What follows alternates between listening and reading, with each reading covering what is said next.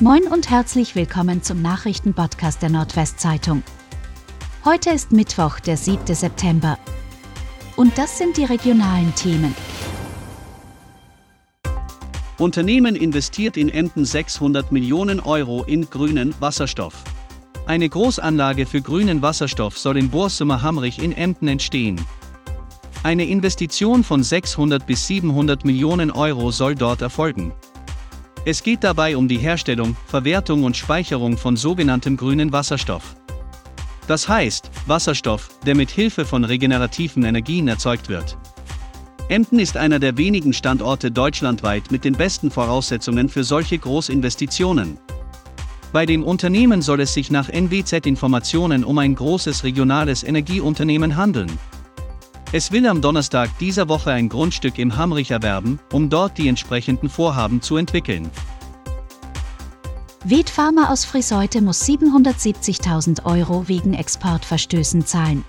Der angeklagte vorsätzliche Verstoß gegen das Ausfuhrgesetz ist zwar vom Tisch, aber ungeschoren kommt Pharma nicht aus dem Verfahren. Das Landgericht Oldenburg verurteilte den Geschäftsführer zu einer Geldbuße von 10.000 Euro und das Unternehmen muss 770.000 Euro an die Staatskasse zahlen. Ved Pharma hatte Produkte mit dem Wirkstoff Pentobarbital unter anderem in die USA exportiert. Mit dem Mittel werden Tiere eingeschläfert. Aber der Wirkstoff kann auch beim Vollzug der Todesstrafe eingesetzt werden. Deshalb legt die Europäische Union in ihrer Antifolterverordnung fest, dass Exporte in die USA, wo die Todesstrafe verhängt wird, eine Genehmigung benötigen. Boris Hermanns neues Schiff Sea Explorer getauft. Der Oldenburger Hochseesegler Boris Hermann hat am Dienstag in Hamburg sein neues Boot getauft.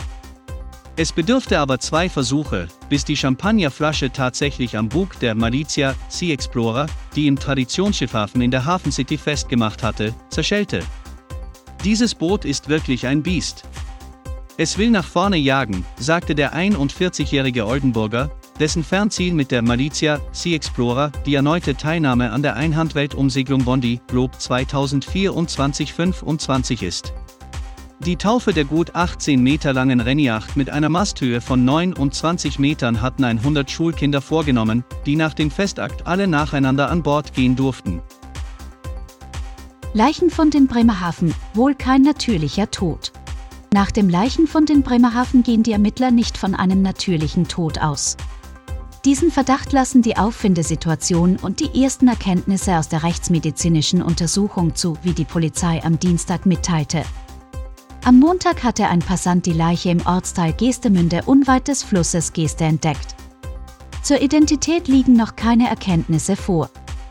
Die Kriminalpolizei habe die Ermittlungen aufgenommen.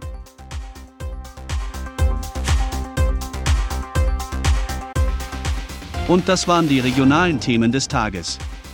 Bis morgen.